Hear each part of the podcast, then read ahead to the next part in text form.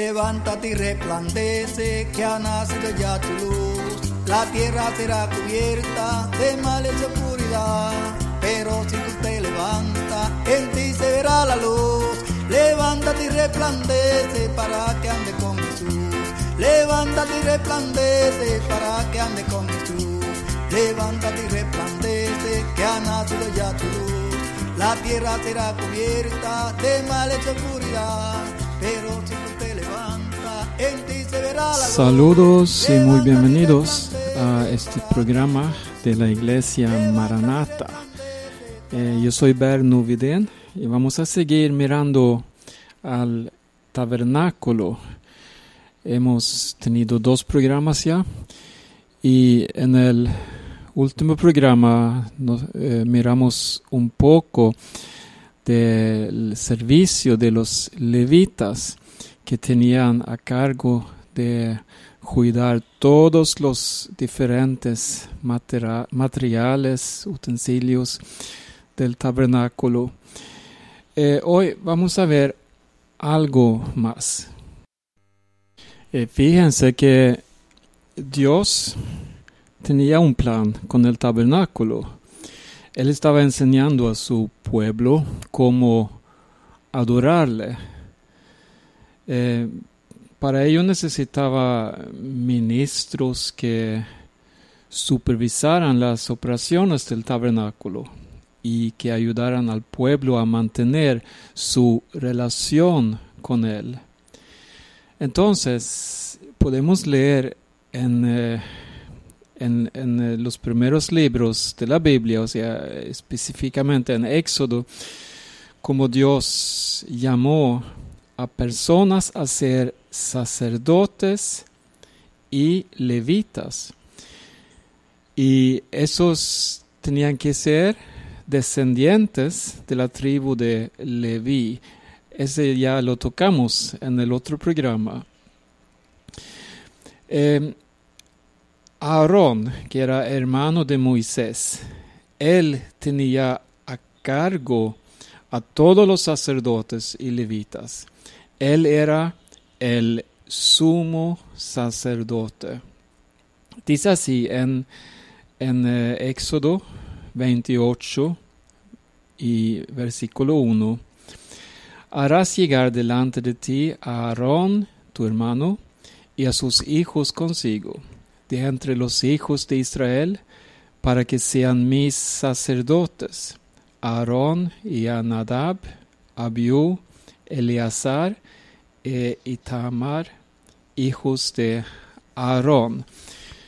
Vemos aquí que Aarón y sus hijos recibieron este llamado, que era un llamado muy específico y muy especial, y que representaba algo grande en los ojos de Dios.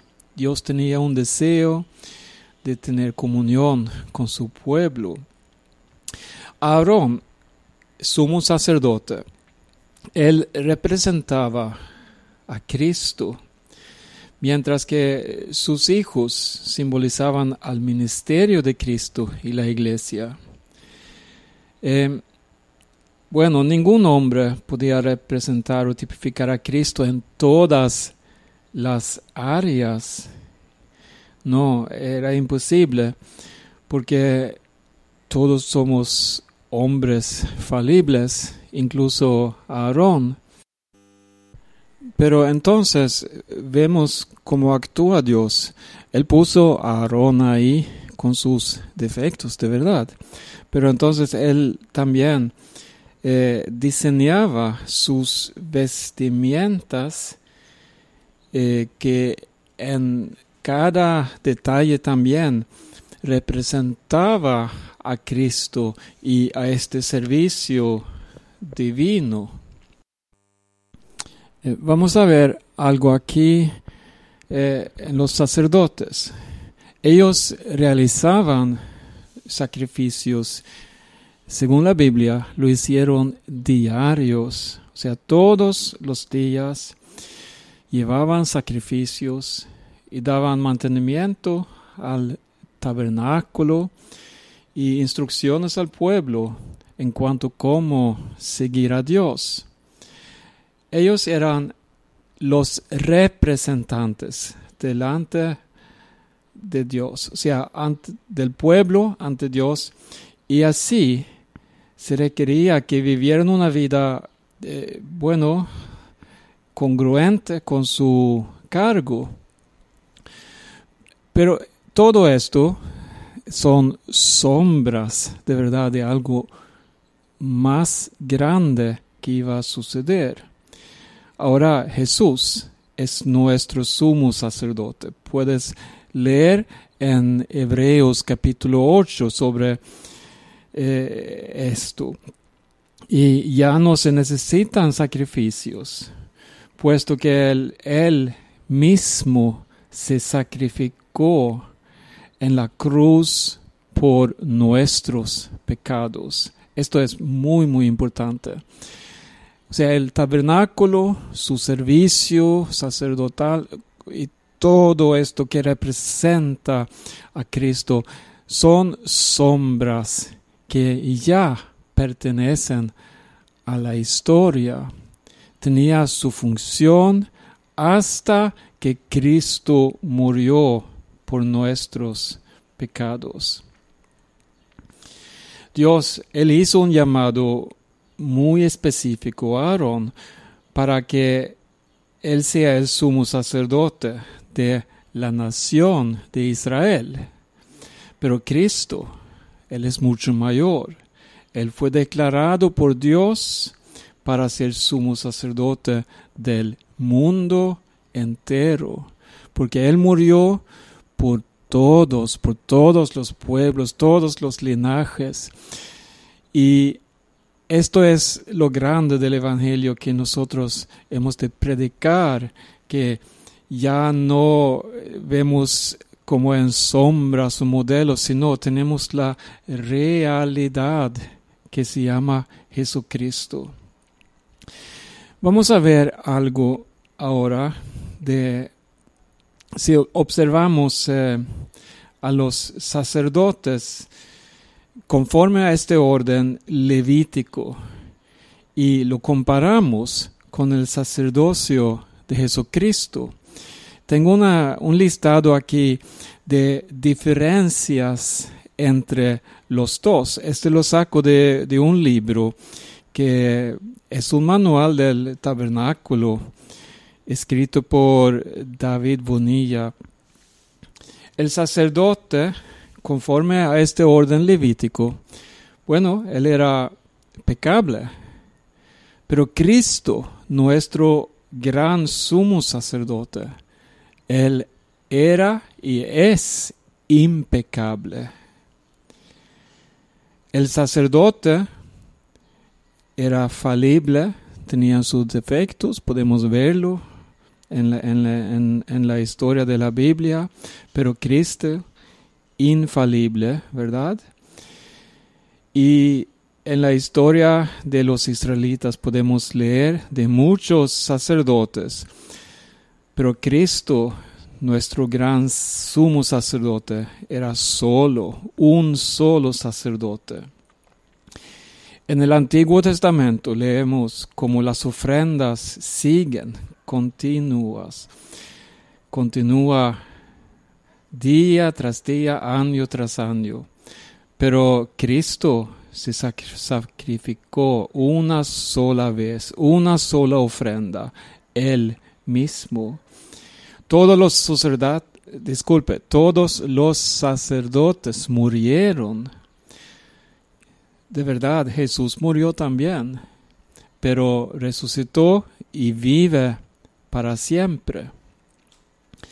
Y tenemos el, el, eh, pacto que hizo Dios con su pueblo. La Biblia lo llama el antiguo pacto, pero nosotros ya tenemos un nuevo pacto que es perpetuo en Jesucristo, ¿verdad?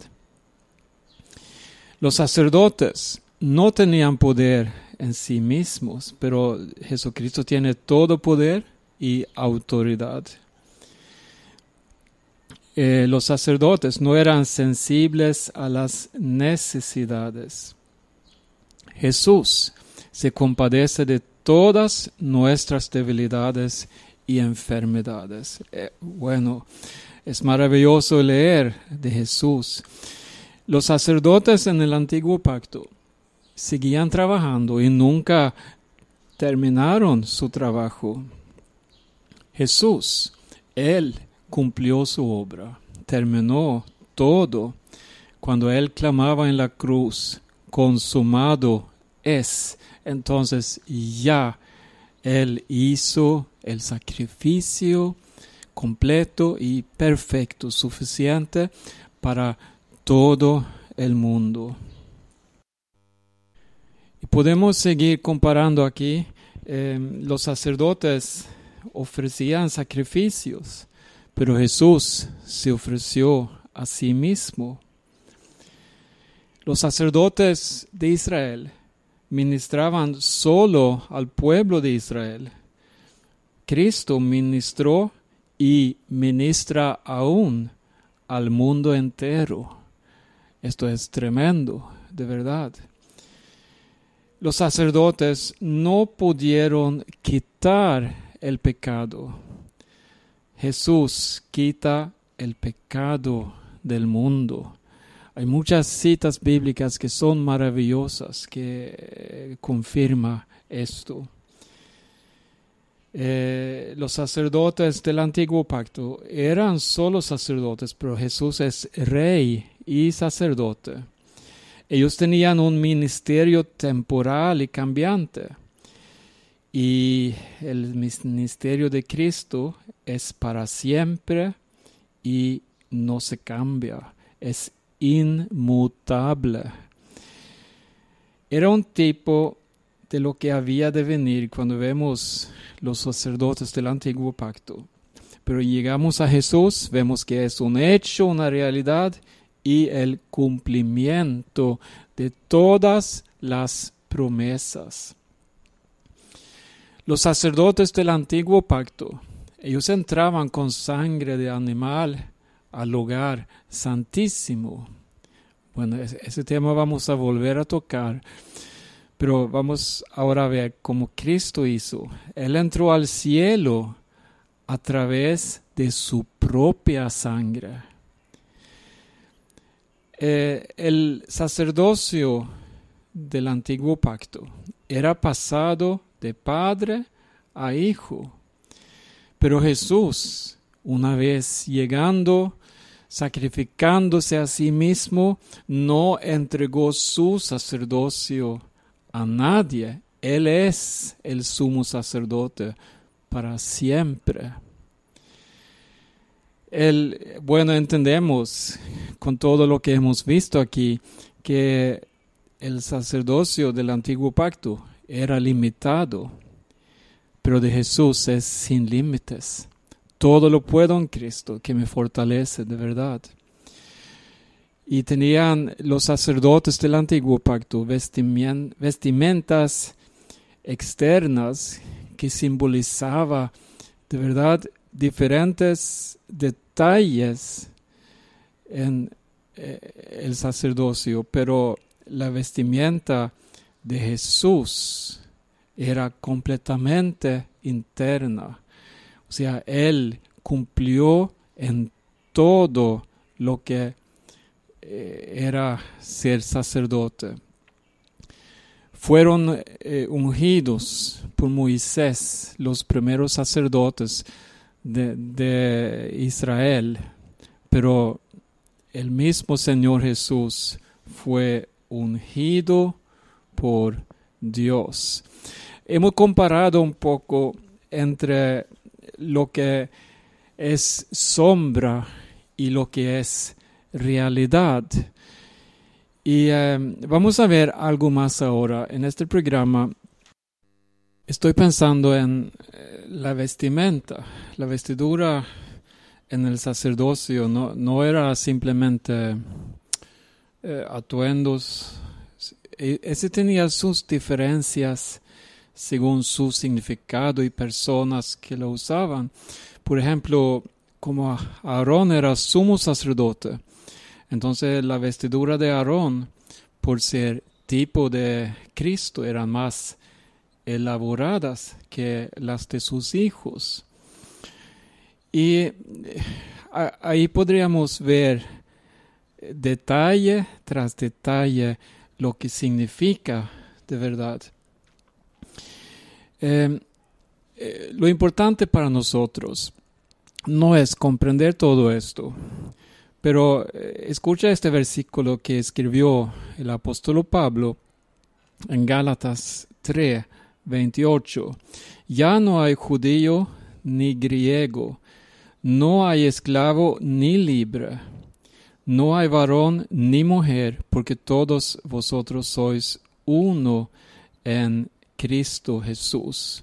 O sea, en Cristo la vestimenta es para todos sus hijos y hijas. Y, eh, pero volvemos al antiguo pacto y la vestimenta. Vemos que los materiales utilizados eh, fueron diferentes de oro, azul, púrpura, carmesí, lino torcido, etc.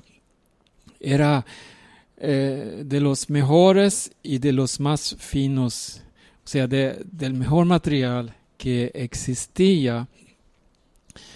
Además de esos materiales descritos, eh, vemos que habían piedras preciosas que se usaba. Y yo voy a leer un, unos versículos de Levítico, capítulo 8. Eh, ahí habla de las vestiduras a Aarón y sus hijos en el día de la consagración. Entonces dice así, puso sobre él la túnica y le ciñó con el cinto. Le vistió después el manto y puso sobre él el efod y lo ciñó con el cinto del efod y lo ajustó con él. Luego le puso encima el pectoral y puso dentro del mismo los urim y tumim. Después puso la mitra sobre su cabeza y sobre la mitra enfrente. Puso la lámina de oro, la diadema santa, como Jehová había mandado a Moisés. Y en el versículo 13 dice así, después Moisés hizo acercarse los hijos de Aarón y les vistió las túnicas les ciñó con cintos y les ajustó las tiaras como Jehová lo había mandado a Moisés. La túnica era eh, un traje interior a modo de camisa que llevaban los antiguos. Eran largas y amplias. Y la túnica es de una de las piezas que se describen en el capítulo 28 del libro de Éxodo y junto a toda la vestidura sacerdotal tipificaba la justicia de Cristo. Y en el caso del sacerdote, la túnica estaba hecha con unas especificaciones dadas por el mismo Jehová a Moisés. Dice así en el Éxodo 28, versículo 39. Vamos al paso aquí a ver. Y bordarás una túnica de lino y harás una mitra de lino. Harás también un cinto de obra de recamador. Un, un detalle importante era que debía ser de una sola pieza y debía cubrir al sacerdote hasta los pies. Esta sola pieza representa para nosotros el Evangelio de Jesucristo. El Evangelio de Jesucristo no puede ser dividido ni eh, fragmentado y nos habla de un solo Señor, Cristo Jesús, el cual nos cubrió con su sangre. La palabra túnica es la misma usada también en Génesis eh, capítulo 3, versículo 21. Esto es después de la caída del hombre, cuando desobedecieron a Dios y bueno, el pecado entró en la humanidad. Entonces, vemos aquí la promesa del Señor. Dice, Jehová Dios hizo al hombre y a su mujer túnicas de pieles y los vistió. En cuanto a la imposición de la túnica, Moisés reunía a toda la congregación frente a las puertas del tabernáculo y de reunión y llamaba a Aarón y sus hijos, dice que los lavaba con agua y le ponía la túnica de lino fino a Aarón, lo que aquí representa la justicia divina. Mira, vamos a ver algo en Romanos. Recordemos que Aarón es tipo de Cristo y ¿quién es nuestra justicia? Bueno, el mismo Señor Jesucristo. Dice en Romanos 5, 18. Así que, como por la transgresión de uno vino la condenación a todos los hombres, de la misma manera, por la justicia de uno vino a todos los hombres la justificación de vida. En el mismo Romanos capítulo 10 vamos a leer versículo 4. Porque el fin de la ley es Cristo para justicia a todo aquel que cree.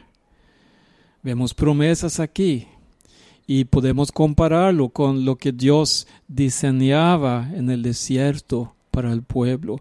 Aquí estamos mirando la túnica que usaban los sacerdotes. Y vamos a leer también en Gálatas capítulo 2, el versículo 16, sabiendo que el hombre no es justificado por las obras de la ley, sino por la fe de Jesucristo. Nosotros también hemos creído en Jesucristo para ser justificados por la fe de Cristo y no por las obras de la ley, por cuanto por las obras de la ley nadie será justificado. Em, hay una cita en Jeremías capítulo 23 que vamos a leer también. Dice así del versículo 5.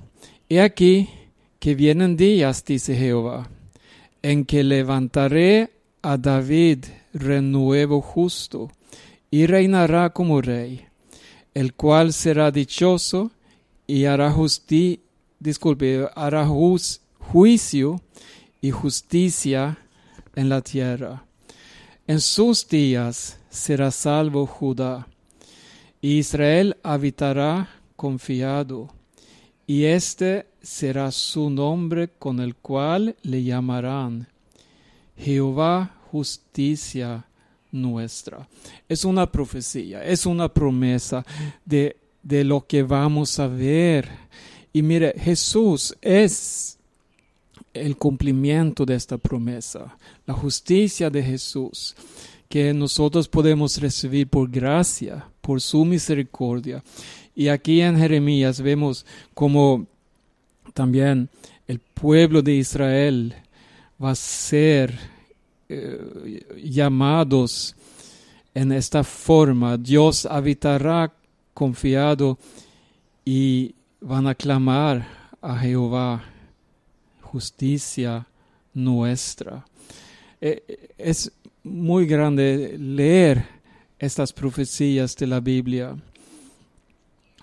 Vamos a ver la túnica, que es de una sola pieza. Dice así que eh, para el sumo sacerdote era la base que sujetaría las otras partes.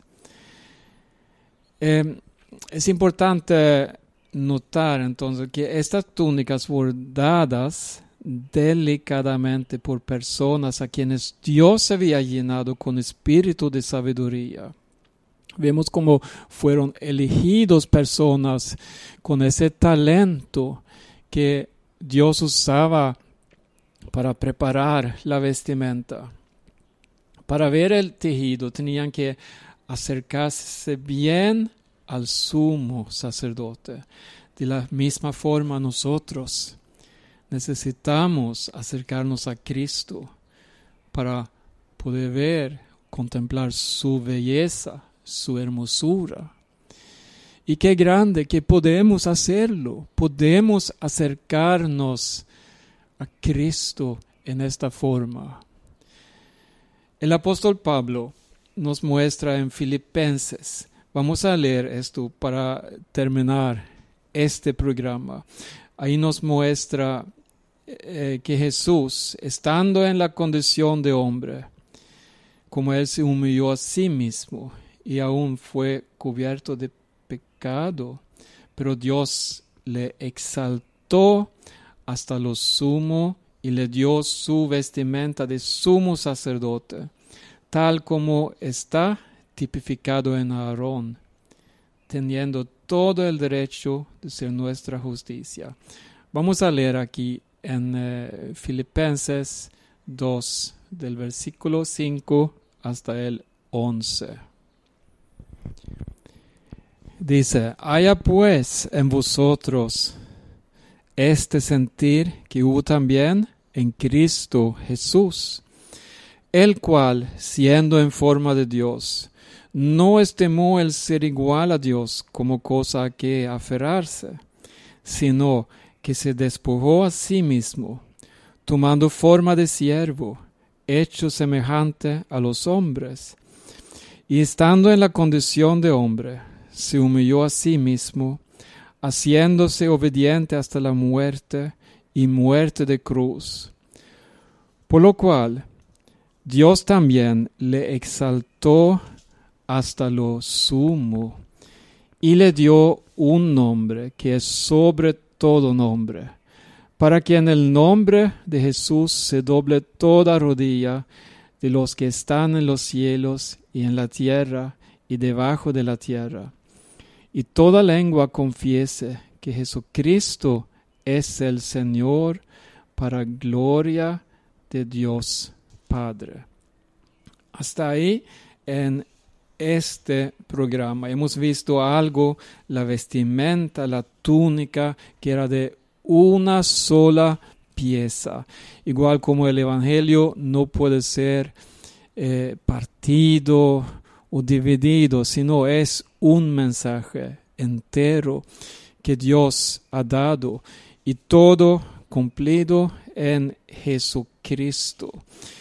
Bueno, eh, es muy inspirador escuchar y ver estas enseñanzas del tabernáculo.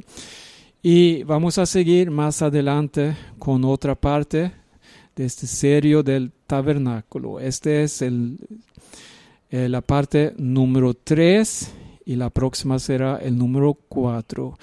Que Dios les bendiga a todos. Yo soy Berno Vidén de Radio Maranata, la Iglesia Maranata, y tenemos una página en internet donde puedes ver o escuchar todos los programas. maranata.do maranata.do también lo puede encontrar en Maranata Podcast estos programas. Dios les bendiga a todos. Amén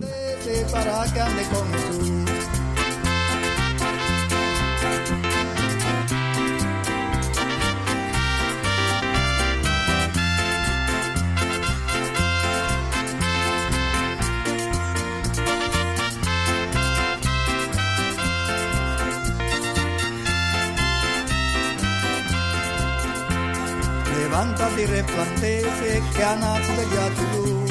La tierra será cubierta de males y oscuridad, pero si tú te levantas, en ti se verá la luz. Levántate y resplandece para que ande con Jesús. Levántate y resplandece para que ande